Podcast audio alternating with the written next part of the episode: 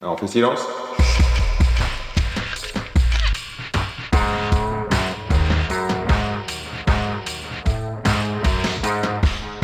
Les sourires du vin. On ralentit le tempo. On va lire des mots.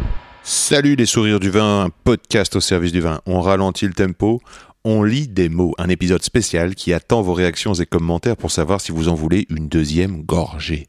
Le principe est simple, un peu de lecture. Un peu de lecture à propos de notre sujet préféré pour tenir jusqu'à la libération de nos oreilles de confifi. Qui c'est qui se cultive à fond en ce moment? Ça va pas vous manquer, vous, d'avoir tout ce temps pour apprendre et vous instruire? Voici le temps des mots écrits, bu dans ton oreille, par des lecteurs sensibles qui ont tous choisi un passage qui les touche. Si jamais tu as envie de jouer et de nous lire un texte, envoie-moi ton son par email. Yann Diolo, y a 2 n d i o l o arrobase, gmail.com ou dis-le-moi sur Insta, at Yann Diolo. Partageons, partageons, bientôt nous retrinquons.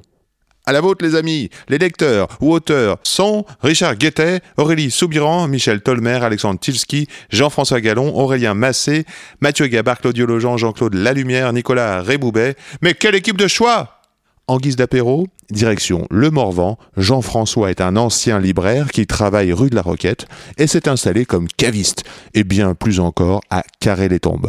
Retrouve-le sur Facebook, at la. Jean-François, c'est à toi. Salut Yann, c'est Jean-François en direct du Morvan. Voici mon petit choix de lecture.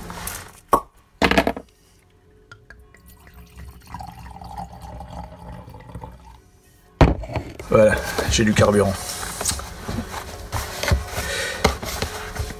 Ma préférence va au fût conçu avec des mérins de chêne de troncé à grains fins. Bien évidemment, il me faut être sûr du tonnelier avec lequel je travaille. J'ai choisi la tonnellerie François de Saint-Romain, et Jean-François me sert très bien. D'ailleurs, je lui sers de vitrine quand il invite des acheteurs étrangers en Bourgogne. Je suis souvent allé en forêt en compagnie de- des mérandiers avec lesquels Jean-François travaille. Ils ont un rôle considérable pour sélectionner les meilleurs chênes arrivés à maturité. Quand on sait qu'il faut entre 180 à 250 ans de croissance à un arbre pour donner le bois nécessaire à l'assemblage de 10 fûts tout au plus, on imagine leur responsabilité. Je cherche à obtenir des fûts issus de chênes provenant de la même futaie. Comme cela, je suis sûr de l'homogénéité des mérins. La forêt de Troncé a ma préférence, car c'est une des plus belles de France, grâce à Colbert qui en 1670 décida d'en faire une réserve pour les besoins de la marine en exigeant une remise en état particulièrement soignée. J'ai pu y observer des arbres magnifiques, en particulier ce chêne que l'on nomme la sentinelle, âgé de plus de trois siècles, avec sa circonférence de 7 mètres. C'est sans doute dans cette forêt que l'on trouve les chênes au grain le plus fin, ce grain fin provient d'arbres avec des cernes rapprochées donc d'une vitesse de croissance lente. Aujourd'hui, les vignes ont des terroirs. Les chênes n'en ont pas encore. Peut-être faut-il commencer à y travailler, non? Constate Henri Jaillet. Un jeune technicien de l'Office national des forêts y pense. Il se nomme François Feuillat, il y travaille depuis 90, à traquer les différences des arbres selon leur forêt d'origine. Troncet dans l'Allier, Bertrange dans la Nièvre, Darnay dans les Vosges, Citeaux en Côte d'Or. Sa thèse de doctorat sera sans doute publiée en 1997. Son objectif est de contribuer à la création d'un label qui permette d'assurer que tel arbre, donc tel fût, est bien issu de la forêt dont il porte le nom, et qu'il provient bien de l'espèce botanique revendiquée. Il ne s'agit pas de déterminer la meilleure provenance, ça c'est le travail des tonneliers et des œnologues, mais simplement d'établir des critères objectifs de tri des bois selon l'origine géographique, l'espèce botanique ou encore le grain du bois. C'est vrai, remarque Henri Jaillet, la provenance des bois est trop floue aujourd'hui. Trop souvent, on parle d'un chêne troncet pour évoquer un type de grain plus fin et plus que pour localiser sa véritable origine géographique. Ces recherches vont donc dans le bon sens. L'origine géographique a de l'importance, l'espèce botanique dont le chêne est issu également. Dans un arrivage de mérins, issus d'une même forêt, des chênes peuvent être à gros grains et d'autres à grains fins. Ce qui signifie que les espèces botaniques sont différentes. Les premiers résultats des expérimentations montrent l'importance de ces différentes espèces sur la composition phénolique des vins. Le chêne rouve, Quercus pétré, est très souvent préféré au chêne pédonculé, Quercus rebours, par les dégustateurs. Les caractéristiques physiques, la porosité en particulier, et anatomiques des chênes, ainsi que leur nature chimique, vont contribuer au goût du vin, d'où l'intérêt de s'en préoccuper. On est ainsi capable d'identifier les teneurs en élagiétanin et en angénol, ainsi que la molécule qui donne le goût de noisette au vin. Pas facile, cependant, de trouver une corrélation avec la région de production, car on note une variabilité importante des caractéristiques selon les individus. Ces travaux sont pourtant passionnants, car ils sensibilisent l'ensemble de la filière vin et ils contribuent largement à valoriser les forêts françaises face à la concurrence de chênes provenant des forêts d'Europe de l'Est et d'Amérique. Voilà, c'était un extrait d'un ouvrage absolument génial euh, de Jackie Rigaud, euh, qu'on ne présente plus, euh, publié en 97 et qui s'appelle Ode au grand vin de Bourgogne et qui est intégralement dédié à une figure mythique de Vaune, Henri Jaillet. Je buvais avec ça en phase 2018. C'est une toute petite cuvée que fait le très talentueux et jeune vigneron Antoine Linhart un comblanchien. C'est un assemblage de six petites parcelles de pinot noir en haute coteau, en appellation côte de nuit. C'est une tuerie intersidérale. Salut mon Yann. Merci Jean-François. Alexandre Guillaume Tilski, né à Paris en 1976, est un universitaire, universitaire, universitaire et réalisateur français, auteur de plusieurs courts-métrages ainsi que de dix livres, des documentaires radio et une centaine de conférences. Il est aussi sociétaire des gens de lettres. Ça, c'est ce qu'on peut lire sur Wikipédia. C'est classe de pouvoir lire des trucs comme ça sur Wikipédia. Alexandre, c'est à toi. Au péché mignon de Didier Nourrisson. Buveuse. Buveuse, femme qui boit. Avant que cette définition élémentaire de dictionnaire n'arrive, il a fallu bien des siècles. Alors que le buveur possède un grand âge en termes de représentation, le terme de buveuse tarde à venir car l'Académie française ne veut pas le consacrer. Le dictionnaire universel de la langue française de Gattel 1839, veut bien l'employer mais accompagné d'eau. Et encore, buveuse d'eau est jugée familier. La femme qui boit est socialement invisible pendant des siècles. Il faut compulser bien des ouvrages de fond en comble pour en trouver trace. Dans le banquet des savants 1789, il y est question d'une ivrognesse nommée Cléo, Cléo a donné à Bacchus la robe couleur de safran à fond d'or dont elle s'habillait habituellement parce qu'elle a toujours pu se distinguer ainsi dans les festins et que personne n'a pu tenir contre elle le verre à la main.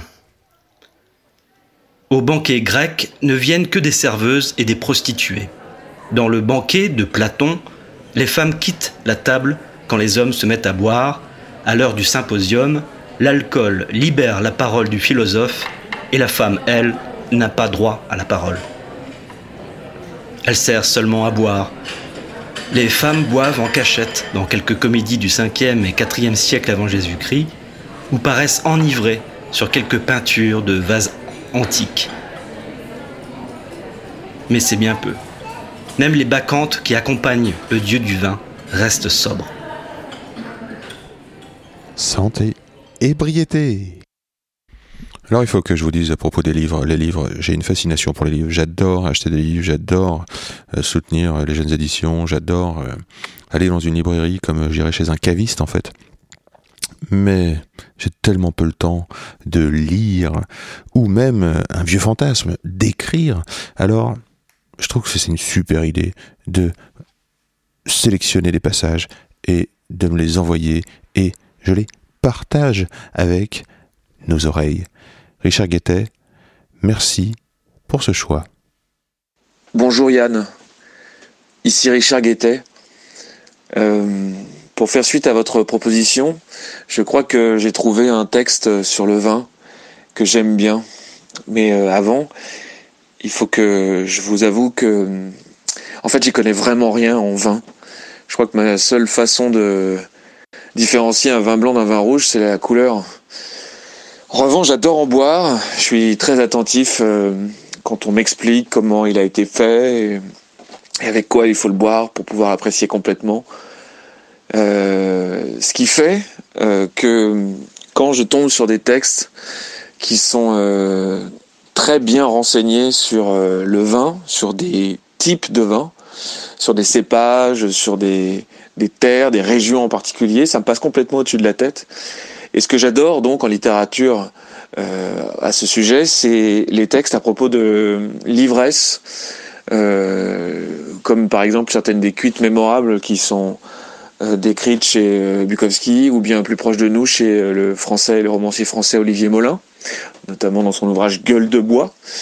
et j'aime aussi, dans un autre registre, les textes beaucoup plus courts et, poétiques qu'on retrouve chez le poète et savant perse euh, Omar Hayam, euh, qui date du XIIe siècle et que vous devez connaître, j'en suis sûr.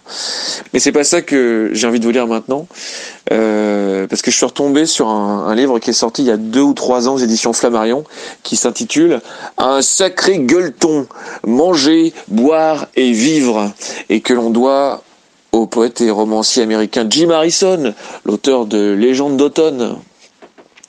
Un sacré gueuleton, ça rassemble euh, toute une série d'articles et de chroniques qu'il a publiés dans la presse euh, au fil de sa vie, euh, concernant en gros cette passion qu'il avait pour la bouffe et l'alcool. Et, dedans, j'ai trouvé un tout petit passage non pas tellement une scène d'ivresse d'ailleurs, mais un truc qui m'a touché par sa simplicité. En voici la lecture.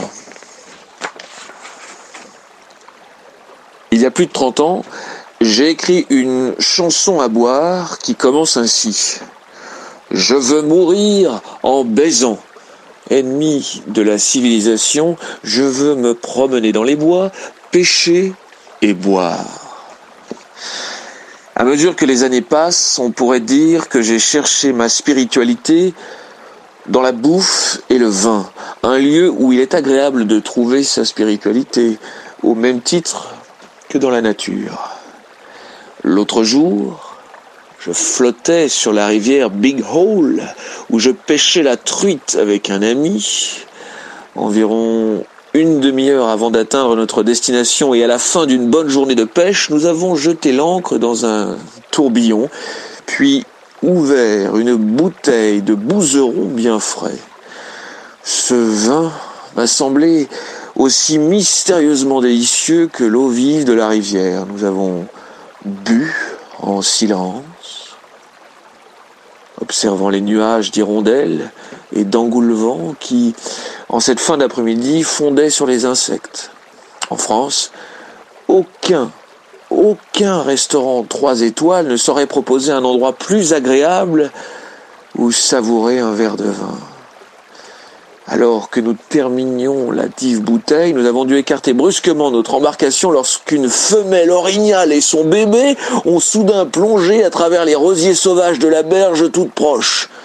Autant se faire rosser par le plus gros videur de bar du monde, un videur qui pèserait environ 500 kilos dans ce cas précis. Voilà. Petite partie de pêche au vin blanc avec l'ours du Montana, Jim Harrison. Et c'est comme ça euh, que moi j'aime boire. Je suis surpris par un vin proposé par un ami je l'associe à un lieu, à un moment, et j'oublie instantanément son nom. Merci Richard. C'est parti pour Nicolas Réboubet, confiné dans le sud-ouest. Calme, tranquille. Je vous invite à suivre les ciné-clubs de Nicolas au cinéma Le Cosmos à Fontenay-sous-Bois des programmations incroyables. La saison 2019-2020, qui n'a pas pu ou qui ne peut pas être diffusée, nous avions au programme Voici le temps, des assassins, les camarades, la grande bouffe, salé sucré, le festin de Babette, Tampopo, le sorgho rouge, et enfin la cuisine au beurre. Salut Yann, alors euh, j'ai choisi une page des contes bleus du vin de Jean-Claude Pirotte qui me semble une des personnes les plus alertes sur le sujet. Euh, c'est un recueil qui réunit des chroniques livrées à la radio. Il faut savoir que Jean-Claude Pirotte, euh, initialement, est, avocat. Et euh, qu'en 1975, il a été accusé d'avoir favorisé l'évasion d'un de ses clients. Alors il a alors pris la fuite. Et pendant plusieurs années, jusqu'à péremption de sa peine, il a été en cavale. ce qui lui a permis de de parcourir la France, de parcourir une partie de l'Europe et notamment à travers les vignobles. Sa cavale s'est faite à travers les, vignobles et les estaminets. c'est une écriture précise, sensible, dont je suis tombé amoureux. J'ajoute que c'est l'écrivain Gérard Oberlé, l'ami de Jim Harrison, et qui, avait organisé le, fameux euh, gueuleton, euh, The Big Lunch, The Very Big Lunch, euh, qui m'a mis sur la piste de ce vin. Voilà, J'espère que vous serez également sensible à cet extrait appelé Le vin des pauvres. Le vin des pauvres, en parle-t-on jamais? Baudelaire, oui, souvenez-vous. On voit un chiffonnier qui vient, hochant la tête, butante et se cognant au mur comme un poète. C'est le vin du bistrot des faubourgs tristes, le vin dont l'odeur aigre inspire au vent d'hiver qui tangue dans les arrière-cours des flatulences tiédasses. Le vin qui vient on ne sait d'où, de Palerme ou de Tlemcen, des Pouilles ou de Bercy. Le gros bleu qui tâche de Brassens. Le vin sans âme des bouteilles sans gloire où le clochard rêveur puisse une âme et la gloire. Le vin lourdeau des estaminets, des provinces veuves de leurs vignes. Le vin qui va comme on le pousse au fond des corps rompus et des têtes chômeuses. C'est le vin du baromantisme et de l'ivresse sans gloire. Et ces reflets de métal sous les néons du nord grincent comme le pied du verre sur le zinc mouillé. Ce vin-là, porteur des mélancolies résolutoires et des solitudes sarrasines, il faut l'avoir goûté peut-être aussi. Pour éprouver le mal de vivre et la douleur des songes, l'inexplicable beauté d'un rayon d'aube, d'une ville inconnue, alors que l'on quitte seul en titubant le dernier bar cradingue, où les œufs durs ont la saveur amère de chimies étranges. C'est le vin des longs silences, et des grognements rocailleux au coin des comptoirs perdus. C'est le vin des attentes sans secours et des amours sans retour. C'est le vin qui s'avale en ridant le front, comme on boit toutes les purges du quotidien martyr. C'est le vin baudelairien de tous les soliloques, de toutes les navrances. Le dernier sac d'écus dans les doigts d'un joueur, un baiser libertin de la maigre Adeline, les sons d'une musique énervante et câline, semblable au cri lointain de l'humaine douleur. Et cet homme au regard louche, qui lève d'une main tremblante son ballon de sang noir jusqu'à ses lèvres, ignore que son geste est encore, malgré toute honte, un geste de poète. Un geste de poète. Boire, un geste de poète. Comme dirait Nicolas Jules, sais-tu faire le poète sans les mains?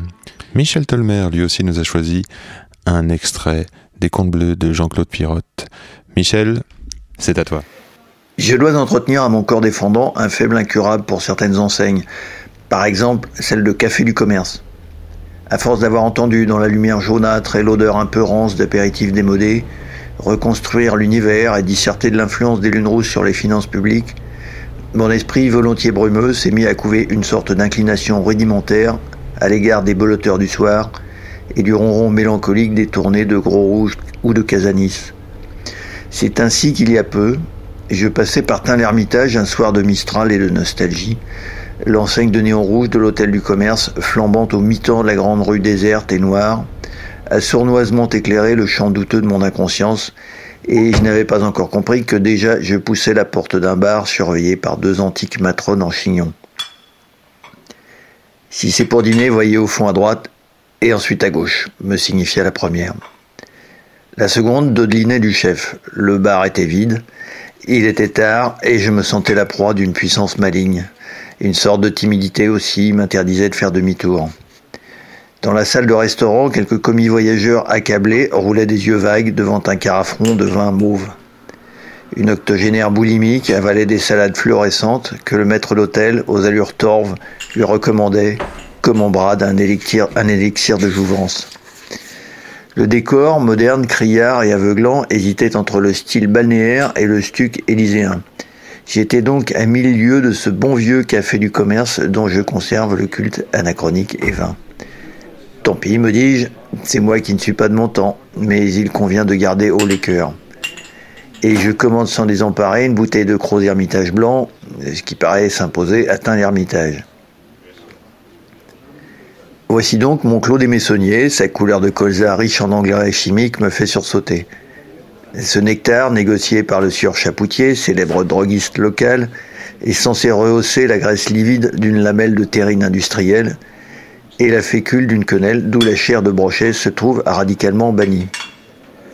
Il faut en pareille occurrence prendre le parti de rire et boire la liqueur amère jusqu'à la lie, Mais il n'y a plus de lit dans le vin de nos jours. Rien qu'un agglomérat de sulfite, comme si le soin de vinifier fût devenu l'apanage des fabricants d'allumettes. Aussi, pour me consoler, j'ai interrogé le garçon. Y a-t-il du vrai vin dans la cave, jeune homme? Vous savez, monsieur, c'est bien difficile maintenant de boire de l'honnête. Enfin, goûtez-moi cet ermitage, et si vous le trouvez mauvais, ma foi, je ne vous le compterai pas. J'ai goûté l'ermitage rouge, qui était violet comme la vieille dame aux salades, et ressemblait à du vin, par comparaison, si j'ose dire. Puis j'ai pensé, la prochaine fois, j'irai jusqu'à Tournon. Je connais là-bas, sur la petite place ombragée, un vieux qui a fait du commerce et qui... Enfin, vous me comprenez. Le rêve est une seconde vie, a justement observé Nerval. Jean-Claude Pirotte, Les Contes Bleus du Vin. Le rêve est une seconde vie. Peut-être que l'ivresse aussi. Maintenant, la voix d'Aurélie Soubiran. Aurélie, c'est à toi. Les trous de mémoire, suite. Benoît. Les éditions libertaires. Notre héros après sa naissance dans les beaux quartiers de Paris, au sein d'une famille nombreuse, 14 enfants, va subir pendant plus de 10 ans l'enfermement dans de nombreux collèges religieux. Au bout du compte, il va perdre la foi, réalisera son rêve, devenir typographe. Pas pour longtemps. En 1958, il a 20 ans. La patrie le réclame. Sans conviction, il endosse l'uniforme. Arrivé en Algérie devant l'horreur quotidienne, il refuse de participer au massacre et devient infirmier dans un commando. Retour en France, il témoigne, mais son livre est saisi. Merci de Gaulle. Il finit son apprentissage, fait de la pub, rencontre tout le monde, milite, voyage, boit beaucoup, aime. En mai 68, la France se réveille. Notre héros, lui, a les yeux ouverts depuis longtemps. Il se lance avec bonheur dans la bagarre, dort peu, court beaucoup, boit encore, rencontre l'amour, fonde une famille, il aura trois enfants, participe à plusieurs journaux, ouvre et ferme des restaurants, devient brocanteur. La mauvaise santé de son fils aîné l'oblige à quitter Paris. L'aventure est au coin du bois, en Ariège, le trou du cul du monde.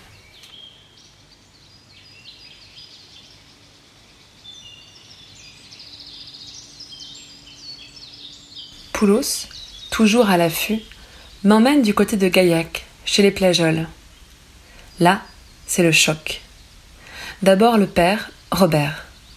C'est un vigneron d'exception. D'une rare faconde, il est intarissable.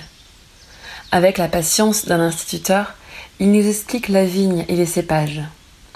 Avec le goût du risque, il a remis à l'honneur les vins de Gaillac, alors dépréciés. Refusant les assemblages, il travaille les vieux cépages un par un. D'abord toute la famille des mosaques. Cela va du mosaque nature, qui va devenir incontournable, au mosaque vert, rose, roux et noir. Sans compter la syrah, le duras, le prunelard, l'andingue, le loin de l'œil, le vin de voile et le vin d'autant. Tous ces noms nous paraissent exotiques, tant ils sont nouveaux pour nous. Dans l'ombre du père, Bernard et sa femme Myriam sont impatients de faire leurs preuves. Cela n'ira pas sans heurte, le père comme le fils ayant des caractères entiers. Peu à peu, Bernard va diriger le domaine, apportant sa touche de modernité. Nous aurons souvent la chance d'être aux premières loges quand un ancien cépage reverra le jour. J'ai souvenir de l'éblouissant prunelard. Après moult dégustations, je le baptiserai vin de sieste. Mais surtout, le Mosaque Nature va devenir notre boisson préférée. Ses fines bulles, son goût fruité, souvent près de la pomme, en feront un vin de tous les instants. Désormais, plus une fête sans le Mosaque Nature. Oubliez le champagne, le crément et autres blanquettes. En plus, le Mosaque Nature avec ses levures naturelles n'a jamais de lendemain qui déchante. Il guérit tout. Sauf la connerie, ajoutera-t-on pour rire. nous deviendrons les porte-enseignes de ce breuvage divin. Lors de me virer à Paris, je découvrais de nouveaux bistrots. Lars, mon vieux pote danois, m'invita ainsi à déjeuner au vin des rues, ainsi nommé en hommage à Robert Giraud. Jean Chanrion, pipe au bec, toujours bourru mais cœur d'or, présidait aux destinées de ce petit bouclard de la rue Boulard. Dès l'entrée, on s'y sentait bien comme chez soi. Les ronds de serviettes portaient gravés le prénom des habitués. La cuisine y était roborative, le Beaujolais souvent rustique. Une joyeuse clientèle aussi variée qu'insolite se pressait au bar en attendant une place. Notre périple passe par les Pipos, derrière le Panthéon, un minuscule bouclard tenu par Christine et Jean-Michel. La cuisine est si petite que j'y rentre de profil. Au lieu de la lutte contre la soif, j'y retrouve les incontournables frères Poulos, le bouc, un ancien marin qui a posé depuis longtemps son baluchon. Jean-Michel émigrera un peu plus loin pour créer le Mosaque, en hommage au plageol. Un grand zinc en demi-cercle qui peut contenir une palanquée de buveurs sur plusieurs rangs. Au milieu de la salle, un faux tronc d'arbre en rocaille. On y dînera dans de longues tablées fraternelles et Jean-Michel ne sera pas avare. À chaque fois, on découvrira des petits vins qui deviendront grands. Doué d'un réel talent de dénicheur, Jean-Michel passera souvent ses fins de semaine dans les vignes, à l'affût du dernier petit vin. Certains vignerons iront même jusqu'à lui demander conseil. Rue des Goncourt, on dînait. Bernard Passavant officiait dans une minuscule cuisine. C'était le roi des rognons de veau cuits dans leur graisse. Rien que pour ça, on aurait traversé Paris à genoux. Le bar était bondé, tant l'endroit était fréquenté. Entre deux commandes, Bernard nous faisait goûter sa dernière trouvaille, car il avait l'art de dénicher des vins inconnus de nous. Il fera partie de ces défenseurs des vins naturels, non filtrés et sans soufre. Il émigrera ensuite au Chardonnay, un vieux bistrot qui possédait le plus beau et le plus ancien zinc de Paris. Bien plus tard, lassé de la cuisine, il deviendra vigneron à son tour et pratiquera le labour avec un cheval. Un peu plus loin, l'Angevin, tenu par Jean-Pierre Robineau. Il avait en cave une collection impressionnante de coteaux du Léon et de coteaux de l'Aubance. Lui aussi deviendra vigneron sur les coteaux du Loir. On le surnommait Couille de loup. Comme dans un célèbre dessin animé, il avait un long nez, des yeux exorbités et la langue pendante au vu du moindre jupon. Pas loin de Ménilmontant, le baratin tenu par Raquel, une maîtresse femme venue d'Argentine. C'est la reine du poisson, qu'elle décline dans toutes ses saveurs. Dans ce bistrot enfumé, l'ineffable Pinuche, professeur Espinard, nous saoule autant de paroles que de vin. En haut de Belleville, rue des Envierges, deux joyeux compères, Bernard Pontonnier et François Morel, animaient la courtille. Là encore, c'était un sanctuaire entièrement dédié au vin. Une carte des crues tout simplement magnifique. Les meilleurs vignerons y avaient leur place, avec une générosité rare qui causera leur perte.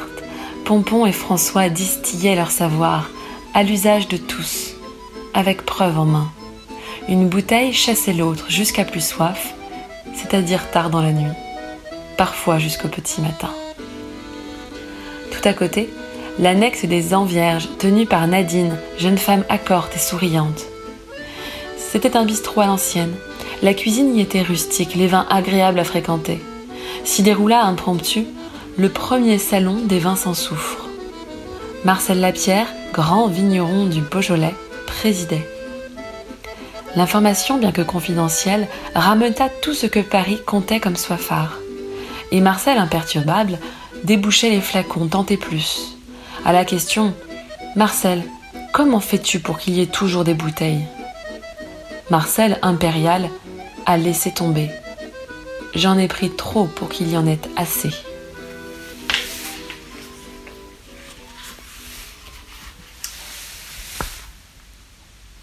Mieux vaut boire du rouge que broyer du noir. Benoît Ray, toujours aux éditions Libertaires. Le pique-nique. Où est-il l'heureux temps où l'on partait en voyage automobile ou ferroviaire, avec un pique-nique digne de ce nom? Dans certains bistrots de campagne, on pouvait lire en lettres d'émail sur la vitrine cette inscription encourageante. Ici, on peut apporter son manger. On s'y arrêtait et, en échange, on buvait le vin de la maison. Je ne laisse jamais un ou plusieurs camarades partir sans provision de bouche. Quand je prends le train, le casse-croûte prend parfois plus de volume que le bagage. J'ai souvenir d'un trajet en train Toulouse-Paris avec mon fils Benjamin, alors âgé d'une douzaine d'années. Il commençait à se révolter, comme il est bon de le faire à cet âge-là. Il considérait avec mépris le panier repas que j'avais préparé avec soin. Le voyage était long à l'époque, huit heures d'affilée. À peine après Montauban, on tombe en panne en race campagne. À l'heure où les estomacs commençaient à gargouiller, j'ai sorti mon panier. Ce fut comme une messe païenne. Mon fils m'a alors contemplé d'un autre œil. Et sous le regard affamé des voyageurs de notre compartiment, j'ai sorti successivement des œufs durs avec fleurs de sel et poivre, du pâté de campagne et des cornichons, une baguette de pain bien doré, du saucisson à l'ail et du saucisson de ménage, un poulet rôti déjà coupé et de la moutarde forte, des tomates à la croque au sel, un camembert à point et quelques petits gâteaux secs, une bouteille de rouge et des verres à pied, un thermos de café, un petit flasque de prunes et un havane.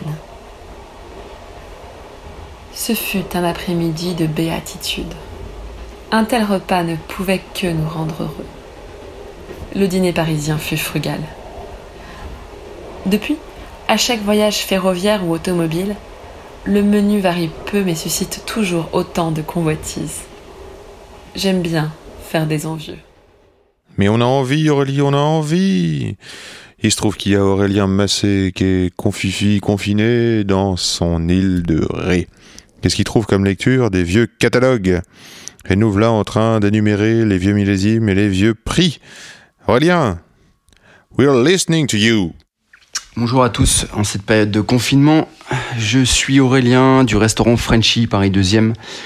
Je vais vous lire euh, quelques petits passages, euh, non pas un livre, mais un catalogue de vins des établissements Nicolas qui date de 1950. Voilà, pour notre ami Yann. Alors, on va commencer tout de suite. Donc, la première page. Donc on a quelques illustrations d'un japonais. Très joli. C'est assez bizarre d'ailleurs de voir ça dans un catalogue de vins Nicolas. Liste des grands vins 1950. Sous le signe du soleil levant. Illustration de R. Arada. Et voilà. Alors on va commencer par les Bordeaux. Alors, Bordeaux Rouge, année récente, 1945. Château Mouton d'Armaillac, 350 euros. 350 pardon, francs, anciens francs la bouteille, c'est le réflexe. Château Bechevel, 400 anciens francs. Château Larcy Ducasse, 350 francs. Château Canon, 400 francs. Fourté, 400 francs. Château Pétrus, alors Château Pétrus uniquement des magnums, à 1100 francs. Ça fait rêver à ce prix-là. Euh, Pichon Lalande, 400 francs. Ensuite, on va passer à 1943. Cos d'Estournel, 300 francs. Château l'Évangile, 300 francs. Château la Conseillante, 300 francs. Clos-Fourtet, 350 francs. Château Cheval Blanc, 500 francs. Ensuite, on va passer à 1940. La Mission Aubryon, 300 francs. Château Margot, 350 francs. Château Mouton Rothschild, 350 francs. Château Cheval Blanc, 400 francs. 1938, Château Margot 450 francs, Mouton Rothschild 450 francs, Château Cheval Blanc 450 francs. On descend dans les millésimes avec Château Sertan en 1933 à 500 francs. Alors je peux tourner les pages comme ça. Euh, on va descendre, on passe de 1929, 1928, 1924, 1921. Par exemple, euh, Cos d'Estournel 1921, les magnums sont à 1000 francs. Voilà, on va passer ensuite 1920, 1918, 1916. Qu'est-ce qu'on a en 1916 Château Margot à 650 francs. Château Latour, 650 francs. Euh, Château Palmer à 500 francs. Va continuer à tourner les pages. Alors, les bouteilles exceptionnelles. Bouteilles exceptionnelles, nous avons donc euh, l'année 1900 avec Château Branner, 700 francs. Euh, l'année 1900 encore avec Château Dufort à 700 francs. 1889, Château Branner à 700 francs. Et je continue comme ça, il y a encore d'autres jolies maisons qui sont dans les années 1899 et 1900. Ensuite, prestigieuse bouteille encore. Donc là, on a, alors là, on a des très très vieux vins par contre. Donc 1878, euh, Château Branner à 1000 francs. 1878 encore, Cause d'Estournel à 1000 francs. Et on descend comme ça jusqu'à 1858 euh, avec Château Latour à 1500 francs. Qu'est-ce qu'on a encore? Après, on passe sur les Bordeaux blancs. Donc 1942, on passe de Château Rabot, Clemens et Ikem entre 500 et 800 francs. 1937, euh, Château Coutette à 600 francs. 1929, euh, Château Guiraud, 600 francs. Château Ikem à 800 francs. 1928, 1927. Et on descend encore dans les millésimes jusqu'à 1904 avec Château Sudiro à 650 francs. Qu'est-ce qu'on a d'autre encore? On redescend, on va encore à Château Ikem 1900 à 1000 francs la bouteille. Et je continue. Alors c'est quasiment que des Bordeaux sur toutes les premières. C'est que des Bordeaux sur les premières pages. On va passer à la Bourgogne. Alors qu'est-ce qu'on a en Bourgogne? Les domaines sont notés, mais après. Alors, on va commencer par l'appellation Corton en 1946 euh, de la maison Latour à 450 francs. Euh, Saint-Vivant de la maison Latour à 550 francs. Musigny Vieille Vigne des Comtes de Vogue à 550 francs. Et je passe les millésimes, on va descendre en 1930 avec des Musigny du Comte de Vogue à 400 francs. On va passer là, je pense que c'est la maison Latour encore. C'est pas précisé. Bonne Grève, euh, Clos Saint-Denis, Combotte sur les Gevrets Chambertin, Bonne Marconnet, Latricière Chambertin, euh, Claude Bèze. C'est marrant parce que les les appellations ne sont pas notées comme on les note nous aujourd'hui. Ensuite, on passe en 1929, 1928 des Richebourg, euh, des Romanessins vivants de la maison Latour.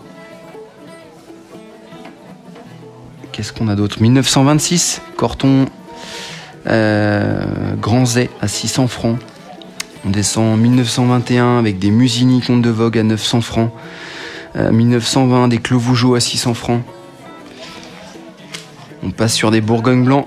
Alors qu'est-ce qu'on a en Bourgogne blanc On a des Pouilly fuissés à 350 francs. Euh, des Chablis Grenouilles à 400 francs. Alors là, le nom du domaine n'est pas noté, donc il euh, faut se débrouiller. Il y a des Plugny, des Bâtards, des Chevaliers Montrachet. Chevalier Montrachet à 800 francs en 1929.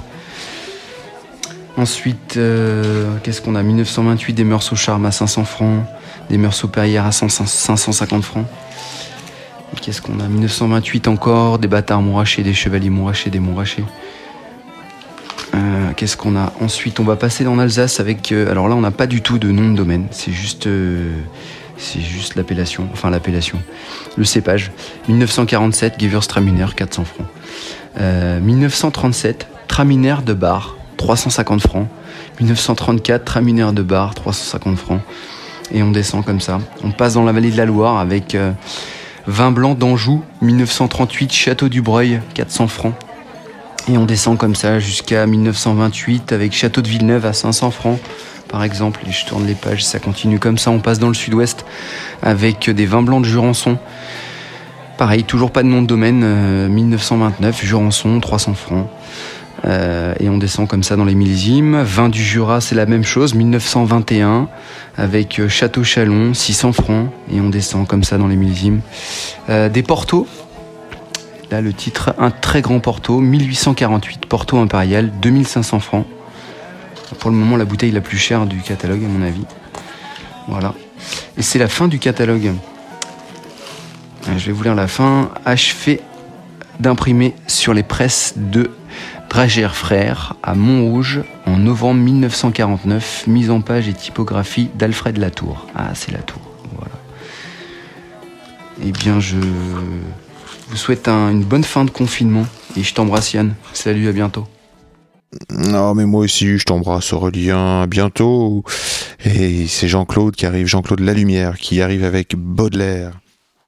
L'âme du vin de Charles Baudelaire, tiré des fleurs du mal. Un soir, l'âme du vin chantait dans les bouteilles. Homme, vers toi je pousse aux chairs déshéritées sous ma prison de verre et mes cires vermeilles, un chant plein de lumière et de fraternité. Je sais combien il faut sur la colline en flammes de peine, de sueur et de soleil cuisant pour engendrer ma vie et pour me donner l'âme, mais je ne serai point ingrat ni malfaisant. Car j'éprouve une joie immense quand je tombe dans le gosier d'un homme usé par ses travaux, et sa chaude poitrine est une douce tombe où je me plais bien mieux que dans mes froids caveaux. Entends-tu retentir les refrains des dimanches et l'espoir qui gazouille en mon sein palpitant? Les coudes sur la table et retroussant tes manches, tu me glorifieras et tu seras content. J'allumerai les feux de ta femme ravie. À ton fils je rendrai sa force et ses couleurs, et serai pour ce frêle athlète de la vie l'huile qui raffermit les muscles des lutteurs. En toi je tomberai, végétal ambroisie, grain précieux jeté par l'éternel semeur, pour que de notre amour naisse la poésie qui jaillira vers Dieu comme une rare fleur. Mathieu Gabard m'a écrit un poème au service du vin. Merci Mathieu. J'en donne la lecture immédiatement. Une intuition vibre au seuil du palais, caresse du passage. Quel que soit le vent, une langue dissimule l'infini rose exotique, l'animalité du buffle, la tendresse d'un rocher, la peur sauvage, le calme d'un brouhaha de comptoir. Au service du vin, au pied du voyage, mystère initiatique ouvrant des paysages. Tends tes mains au vin, il choisit lui-même son chemin vers l'embouchure. À toi de ne pas entraver son désir. Offre-lui un ballon pour qu'il trouve sa langue. Soit le langage de la vigne en métamorphose, passeur de terroir en fusion. Une limpide chanson qui se transmet des racines à l'ivresse. Et si le vin te choisit, ouvre ta bouche pour entendre des songes. Laisse-le t'enseigner la leçon des sarments, le fruité des sources secrètes, la macération des signes. Ne dis rien. Écoute. Ne dis rien. Entre dans la transe des saveurs qui tourbillonnent, des atomes qui se chevauchent, pour ouvrir les yeux, le corps et les images. Deviens ce qu'il t'appelle. Et là, à ce seul moment-là, chante le poème de ton vin. Vous êtes similaires, vous battez désormais du même soleil, du même amour, du même feu, des mêmes profondeurs, des ombres. Vos ombres dansent en rythme, vos robes s'envolent de concert. Abandonne-toi, déleste-toi, danse nu au service de ce que ce vin devient. Merci Mathieu. Et maintenant, chers auditeurs, Claude Diologen, auteur du livre Le feu secret de l'alchimiste, se livre à une lecture, en extrait du Cantique des Cantiques. Claude. Que tes pieds sont beaux dans tes sandales, fille de prince. Les contours de tes hanches sont comme des ornements, œuvre des mains d'un artiste. Ton bassin est une coupe arrondie où le vin parfumé ne manque pas. Ton ventre est un tas de blé entouré de lys. Tes deux seins comme deux fans, comme les jumeaux d'une gazelle. Ton cou est une tour d'ivoire.